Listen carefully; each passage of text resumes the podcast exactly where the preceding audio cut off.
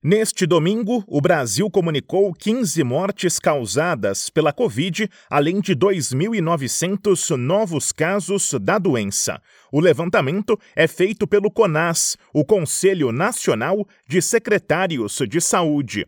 O balanço não conta com dados de oito estados e ainda apresenta reflexos do funcionamento das secretarias de saúde nos fins de semana. A média móvel de óbitos está em 125 e a de infecções aparece em 12.200. O indicador considera os números dos últimos sete dias. Desde o começo da pandemia, o país contabiliza 684.369 vítimas do coronavírus. O total de casos confirmados passa de 34 milhões e 400 mil.